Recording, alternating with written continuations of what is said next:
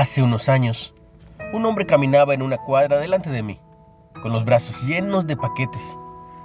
De pronto tropezó y se le cayó todo. Una pareja lo ayudó a pararse y a juntar las cosas, pero dejaron algo, su billetera. La levanté y corrí siguiendo al desconocido y esperando devolverle ese importante artículo. Grité, Señor, Señor, hasta que logré captar su atención. Se dio vuelta justo cuando lo alcanzaba. Nunca olvidaré su expresión de sorpresa, alivio e inmensa gratitud cuando le di la billetera. Lo que empezó como una simple caminata terminó en una persecución. La palabra seguirán se usa en el último versículo del Salmo 23. Ciertamente el bien y la misericordia me seguirán todos los días de mi vida. Aunque este término es apropiado, la palabra hebrea que se usa es aún más enérgica.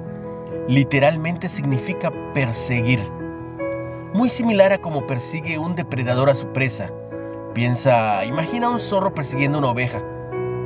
El bien y la misericordia de Dios no nos siguen simplemente a paso lento o sin mayor apuro, como una mascota pudiera seguirte.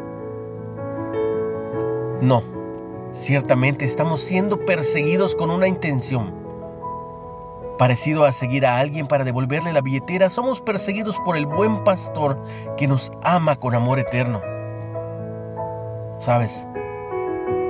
Déjate alcanzar. Una reflexión de James Banks. ¿Crees que la bondad de Dios te persigue de verdad?